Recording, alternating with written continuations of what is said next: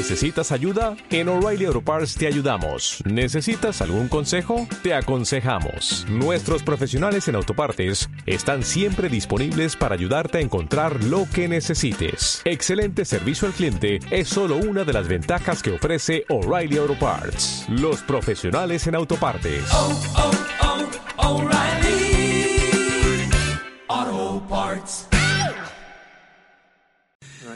Bueno, estamos hablando con el doctor Alberto Comblit, eh, biólogo del CONICET, pero yo prefiero, porque siempre decimos doctor en este programa y en estas charlas, que nos interesa que las personas que se han formado, a las que el país les pagó para que sean formados y tengan mucho conocimiento, ¿no es cierto? La gente tiene que conocer a qué se dedica, qué es lo que sabe. Así que me interesaría que usted me dé esos antecedentes profesionales, que si bien son conocidos, no toda la gente de a pie los conoce. Dígame. Bueno, como no, yo soy biólogo, recibido de- en la Facultad de Ciencias Exactas y Naturales de la Universidad de Buenos Aires y he hecho un doctorado en, en bioquímica y un postdoctorado en la Universidad de Oxford hace ya muchos años. Está muy bien. Y, y bueno, ahora soy profesor titular plenario en la misma facultad que me recibí y soy investigador superior del CONICET y dirijo un instituto del CONICET que tiene 150 personas en la ciudad de Buenos Aires que se llama IFIBINE, Instituto de Fisiología, Biología Molecular y Neurociencias. ¿Cuál Mi es la, digamos, es la biología molecular. cómo, cómo? Mi especialidad es la biología molecular. En particular, mi grupo de trabajo investiga cómo funcionan los genes humanos. Ah, eso es cómo, lo que- cómo, cómo se expresan, cómo dan la orden para fabricar proteínas. Y, y, bueno, el tema más específico sería cómo hace cada gen para dar la orden para fabricar más de una proteína, porque nuestros genes tienen la posibilidad de fabricar dos, tres proteínas distintas o a veces muchas más. Yo cada vez que hablo con alguno de ustedes, del CONICET, de investigadores, este, me asombro, ¿no? Porque eh, es, extraordinario a dónde se está llegando y sobre todo a dónde ha llegado la ciencia argentina, o me equivoco. No, no se equivoca. La ciencia argentina ha mejorado su calidad muchísimo en los últimos eh, 15 años y ya tenía, por supuesto, tiene una larga historia, sobre todo en la biomedicina. No, no, no nos olvidemos que, que Argentina eh, es el único país de Latinoamérica que tiene dos premios Nobel, en- uno en, en medicina y otro que es el doctor Usay otro en, química que es el doctor Leloir y que tiene una larga tradición de investigación en, las ciencias biológicas. Pero en los últimos años, gracias a la inversión del Estado y, a- al estímulo a la actividad científica, al ingreso a la carrera de CONICET de, de jóvenes muy, muy, muy talentosos, la calidad de nuestra ciencia ha mejorado mucho. Las publicaciones, mire, para darle un dato, eh, la semana pasada eh, dos grupos de la Fundación Instituto Leluar de Buenos Aires publicaron dos trabajos en la revista Science, que es la más prestigiosa, Sí, junto sí. con Nature, ¿Sí? en el mismo número. O sea, dos trabajos argentinos salieron en el mismo número semanal de la revista. Extraordinario. Doctor, le hago esta pregunta porque me parece importantísimo insistir mucho en esto. Eh, porque la gente a veces en la calle, el, el hombre de a pie, esta, esta cosa no la, no la tiene clara. La ciencia básica, ¿para qué sirve? La ciencia básica o ciencia fundamental es aquella que investiga los fenómenos para los cuales no se conoce todavía cómo ocurren, no se conoce la respuesta. Y la ciencia básica es necesaria para que de esa investigación cada tanto surjan resultados que pueden tener aplicación para la sociedad, para la medicina, para la industria, para el mejoramiento de la calidad de vida. Pero sin ciencia básica, sin hacerse preguntas fundamentales, es muy difícil obtener novedades que, que puedan transferirse a, a- a la producción o a la salud. Porque esas novedades, muchas de ellas se generan en los países del primer mundo. Y, y es porque ellos invirtieron en ciencia básica. Eh, Claro. el, el porcentaje del Producto Bruto Interno que dedican los países del primer mundo está arriba del 3, 4, 5%. En la Argentina fue históricamente muy bajo, 0,4, 0,5 y, y ha llegado a ser 0,7. Ajá. Es muy importante y usted sabe que yo el otro día le hacía la misma pregunta a un astrónomo. Le digo, este, en qué consiste lo práctico de haber de estudiar estas cosas que pareciera que no sirven para nada, usando el valor del, del servicio, digamos así, o de servir, la palabra servir como una cosa práctica. Entonces me dijo, bueno, mire, por ejemplo, los GPS es gracias a nosotros, me dijo. Y efectivamente, ¿no? Es decir... Por supuesto, imagínese, le voy a contar, yo no soy especialista, pero los GPS no podrían funcionar si Sí. Einstein no hubiera postulado la teoría de la relatividad. Claro.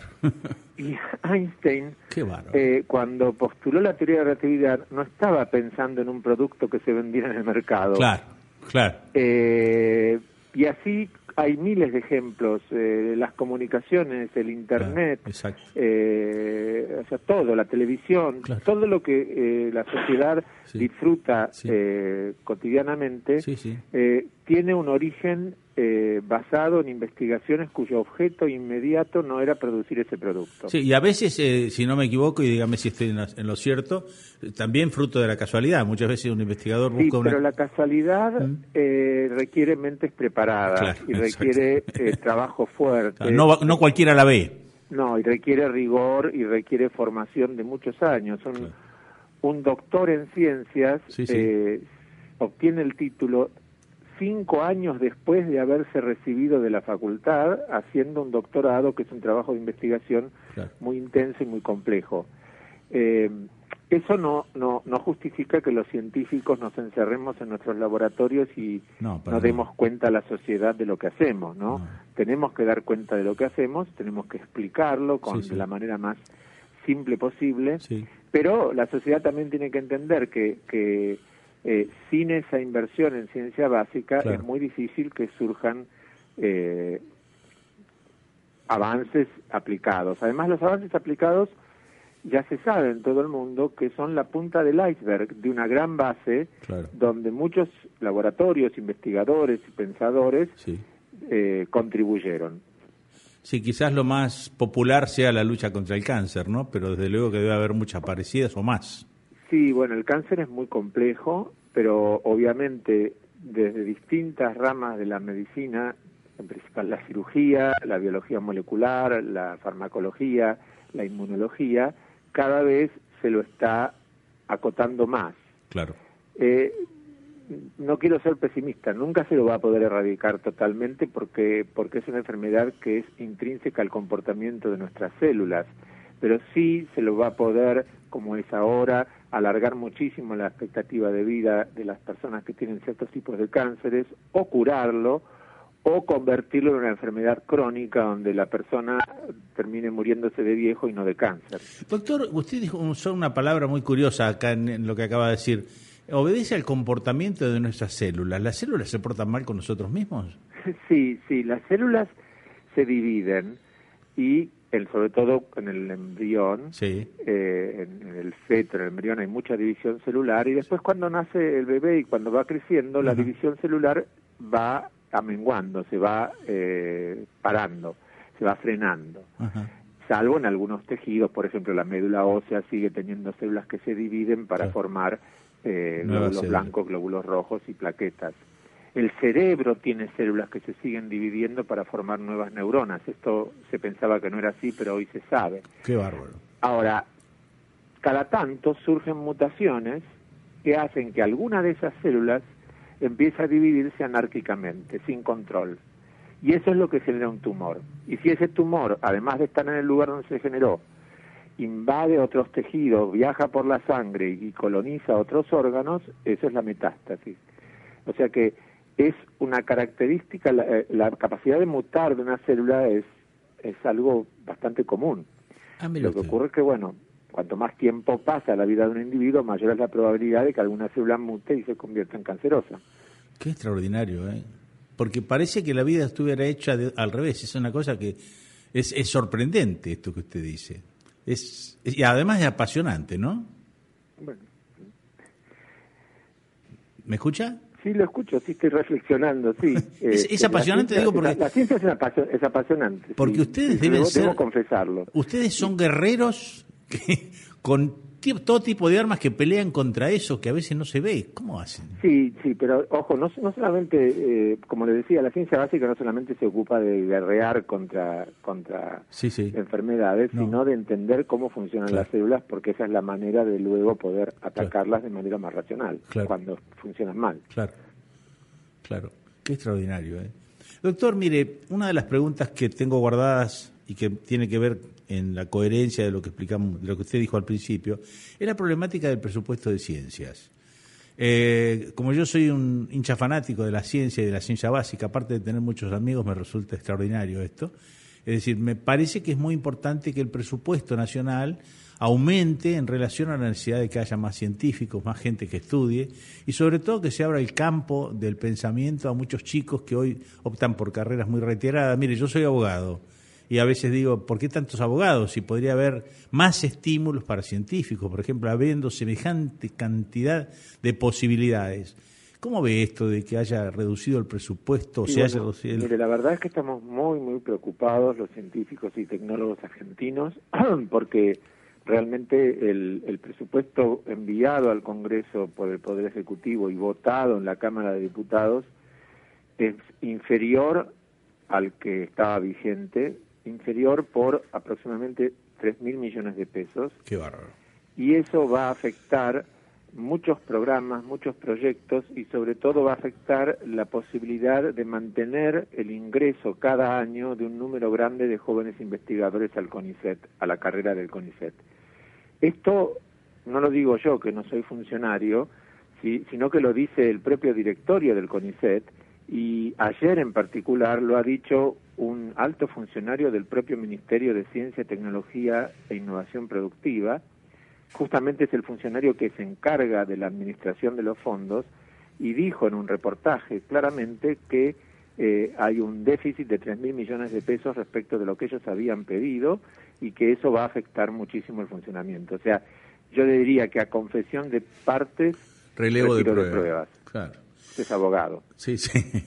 Pero de todas maneras, bueno, la comunidad científica que está muy preocupada, Sí. eh, hemos tomado muchas acciones. Lamentablemente en diputados no fuimos totalmente escuchados. Me parece que no fuimos escuchados fundamentalmente por eh, las bancadas que no son de, de Cambiemos y que votan con Cambiemos. Me, refi- me refiero al Frente Renovador y al grupo de Bocio y a, y a los, eh, a los sectores que no son específicamente del Frente para la Victoria. Ajá. Porque ellos avalaron este recorte. Obviamente que la expectativa es que el Senado no lo avale, pero creo que las esperanzas son muy pequeñas, porque en general el Senado eh, vota el presupuesto que aprobó diputados. Pero bueno, eh, la comunidad científica hemos firmado un petitorio hace ya tres semanas que entregamos a, lo- a los diputados con 33.000 firmas, son 700 páginas firmadas. Y bueno, si, si realmente se confirma el ajuste del presupuesto, las cosas eh, van a estar difíciles. Doctor, en, en nuestro país muchísimas veces se dijo esto de que hay ingenieros que manejan taxis o mandaron a lavar los platos a los científicos, o lo que es mucho peor, supimos de enorme cantidad de chicos que se iban al exterior con el objeto de ganarse el puchero, por decirlo así, con investigaciones que se, se aprendieron acá, ¿no es cierto?, con, con recursos que se usaron acá. Eh, ¿Qué le pasa a un investigador que se tiene que ir, si es que se tiene que ir de nuevo? Bueno, no, no- primero no, los éxodos no son eh, inmediatos, se van produciendo a medida que la gente eh, se le va cerrando las puertas o, o los sueldos no le alcanzan para, para mantener a su familia. O no hay subsidios o los subsidios están desactualizados como ocurre ahora respecto del dólar porque para los que hacemos ciencias experimentales los insumos están dolarizados y con la devaluación salen los mismos dólares pero tenemos menos pesos para Claro. comprarlos. Sí, sí. Eh, en general, la mayor parte de mis colegas que han desarrollado fuera eh, extrañan la Argentina. Mm, quizás ahora, ya de muchos después de muchos años, eh, se acostumbraron a vivir en condiciones de bienestar que la Argentina por ahí no les puede dar, pero pero siempre extrañan, siempre tienen y tienen mucho respeto por aquellos que estando en la Argentina la peleamos y producimos Acá. producimos ciencia y formamos tesistas y enseñamos en la universidad. O sea que nunca pierden los que se van afuera en el contacto con, eh, ya sea directa o indirectamente, nunca lo pierden. Pero de cualquier manera uno se pregunta, ¿no es cierto? Puede ser que la conveniencia sea grande este, en el largo plazo, pero habrá que ver si el balance entre el extrañamiento, este, el irse, lo que se gana, no es no es deficitario No, para la, la, la persona. conveniencia individual puede Sí. ser, pero lo que está claro es que no es una conveniencia para el país. El Claro. país no no, Sí, no sí. puede permitir otro éxodo de científicos o de jóvenes científicos que vayan a poblar las oficinas y los laboratorios del primer mundo. Ahí tiene que conservar y preservar el gobierno. Acá hay una contradicción. El, presidente Macri en campaña electoral dijo que iba a aumentar el presupuesto de ciencia y técnica hasta llegar al 1,5% del Producto Bruto Interno. Y la primera medida que hace es mandar al Congreso un presupuesto recortado. Por lo tanto, hay una contradicción. Y, y si usted se fija en, en los distintos rubros del presupuesto nacional, el rubro que, que más eh, aumentó es el de los servicios de la deuda externa. Sí, señor. Por lo tanto, hay una correlación entre Sí, la plata que se le quita a un sector Sí, va a pagar Sí, un señor. endeudamiento que, se- que adoptó este gobierno. Usted sabe que usted se me está anticipando un poquito a una columna que hacemos en este mismo programa que le llamamos el diccionario del abanico, que así se llama este programa. Y allí vamos a explicar en qué consiste la palabra presupuesto y cómo a través de un presupuesto que seguramente eh, del CONICET, enorme científico. ¿Alguna vez de usted le escuché decir que era el Messi de los científicos? ¿Se puede saber por qué?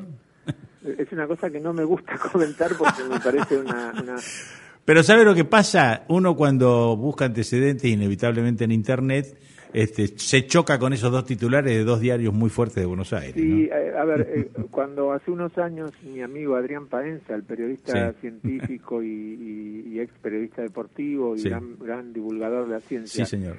Ganó un premio eh, Martín Fierro por su, su, su programa Científicos Industria Argentina. Sí, Eh, en su discurso de aceptación Sí. eh, me mencionó diciendo que la sociedad no solamente tenía que reconocer a los deportistas, sino también a sus científicos. está bien. Me comparó por eso. Eh, lo que pasa es que da un poco de, de, pudor, porque No, la sí, do- doctor, está bien, da pudor, pero es muy, es muy, país que merecen ese, ese- no, sí, ya sé, pero es muy, pero es muy importante. No, no, no, espere, no es así. Mire, nosotros desde este programa estamos propiciando la creación de una universidad en Necochea, una universidad que se va a llamar Universidad del Mar y que es la universidad que tiene como universalidad de estudio, conocimiento y formación de profesionales vinculados exclusivamente con el mar. Usted imagínese la enorme cantidad que tiene de posibilidades una institución así, ¿no? Y entonces yo siempre digo lo mismo, es decir, este, no hay que cansarse de elogiar y de destacar como se pueda a los que estudiaron. Esto es, No, es- está bien, pero lo que yo le digo, el pudor que me produce a mí es que como no yo soy consciente de que no soy ni el único ni el mejor, No, me gustaría que, que en todo caso se nombraran otras personas. o sea que usted quiere decir que tenemos más de una selección nacional. Ah, sí, sin duda, hay, hay de, de- de los- de todos los géneros y reconocidos mundialmente y exitosos y, y que también están trabajan en la Argentina y por la Argentina. Está bien. Doctor, bueno, yo sé que usted tiene que hacer, me lo advirtió. Este, me gustaría cerrar un poquitito más, pero bueno, quiero respetar su tiempo y me parece extraordinario. No, ha sido realmente muy agradable su, su, Bueno. su reportaje y, y le agradezco muchísimo. Eh, eh, le mando un gran cariño a usted y a toda la audiencia de Necochea. Bueno, y no se olvide que siempre lo decimos, ¿no es cierto? Si algún día quiere venir a Necochea, este, bueno, usted tiene mi teléfono y si no yo se lo paso por, por mensajito. Esta es una playa muy hermosa este, que recibe todo el mundo. Bueno, acá, acá venía siempre a, a, a veranear el doctor Fernández Long, ¿se acuerda usted? Ajá. Él siempre Sí, sí, venía acá. El ingeniero, sí. El ingeniero, sí, que creo que fue rector de la Universidad de Buenos Aires. Fue rector de la Universidad de Buenos. Aires muchos años. Muchos años. Doctor, muchas gracias. No, muchísimas gracias a ustedes. Chao, hasta la próxima. Hasta luego.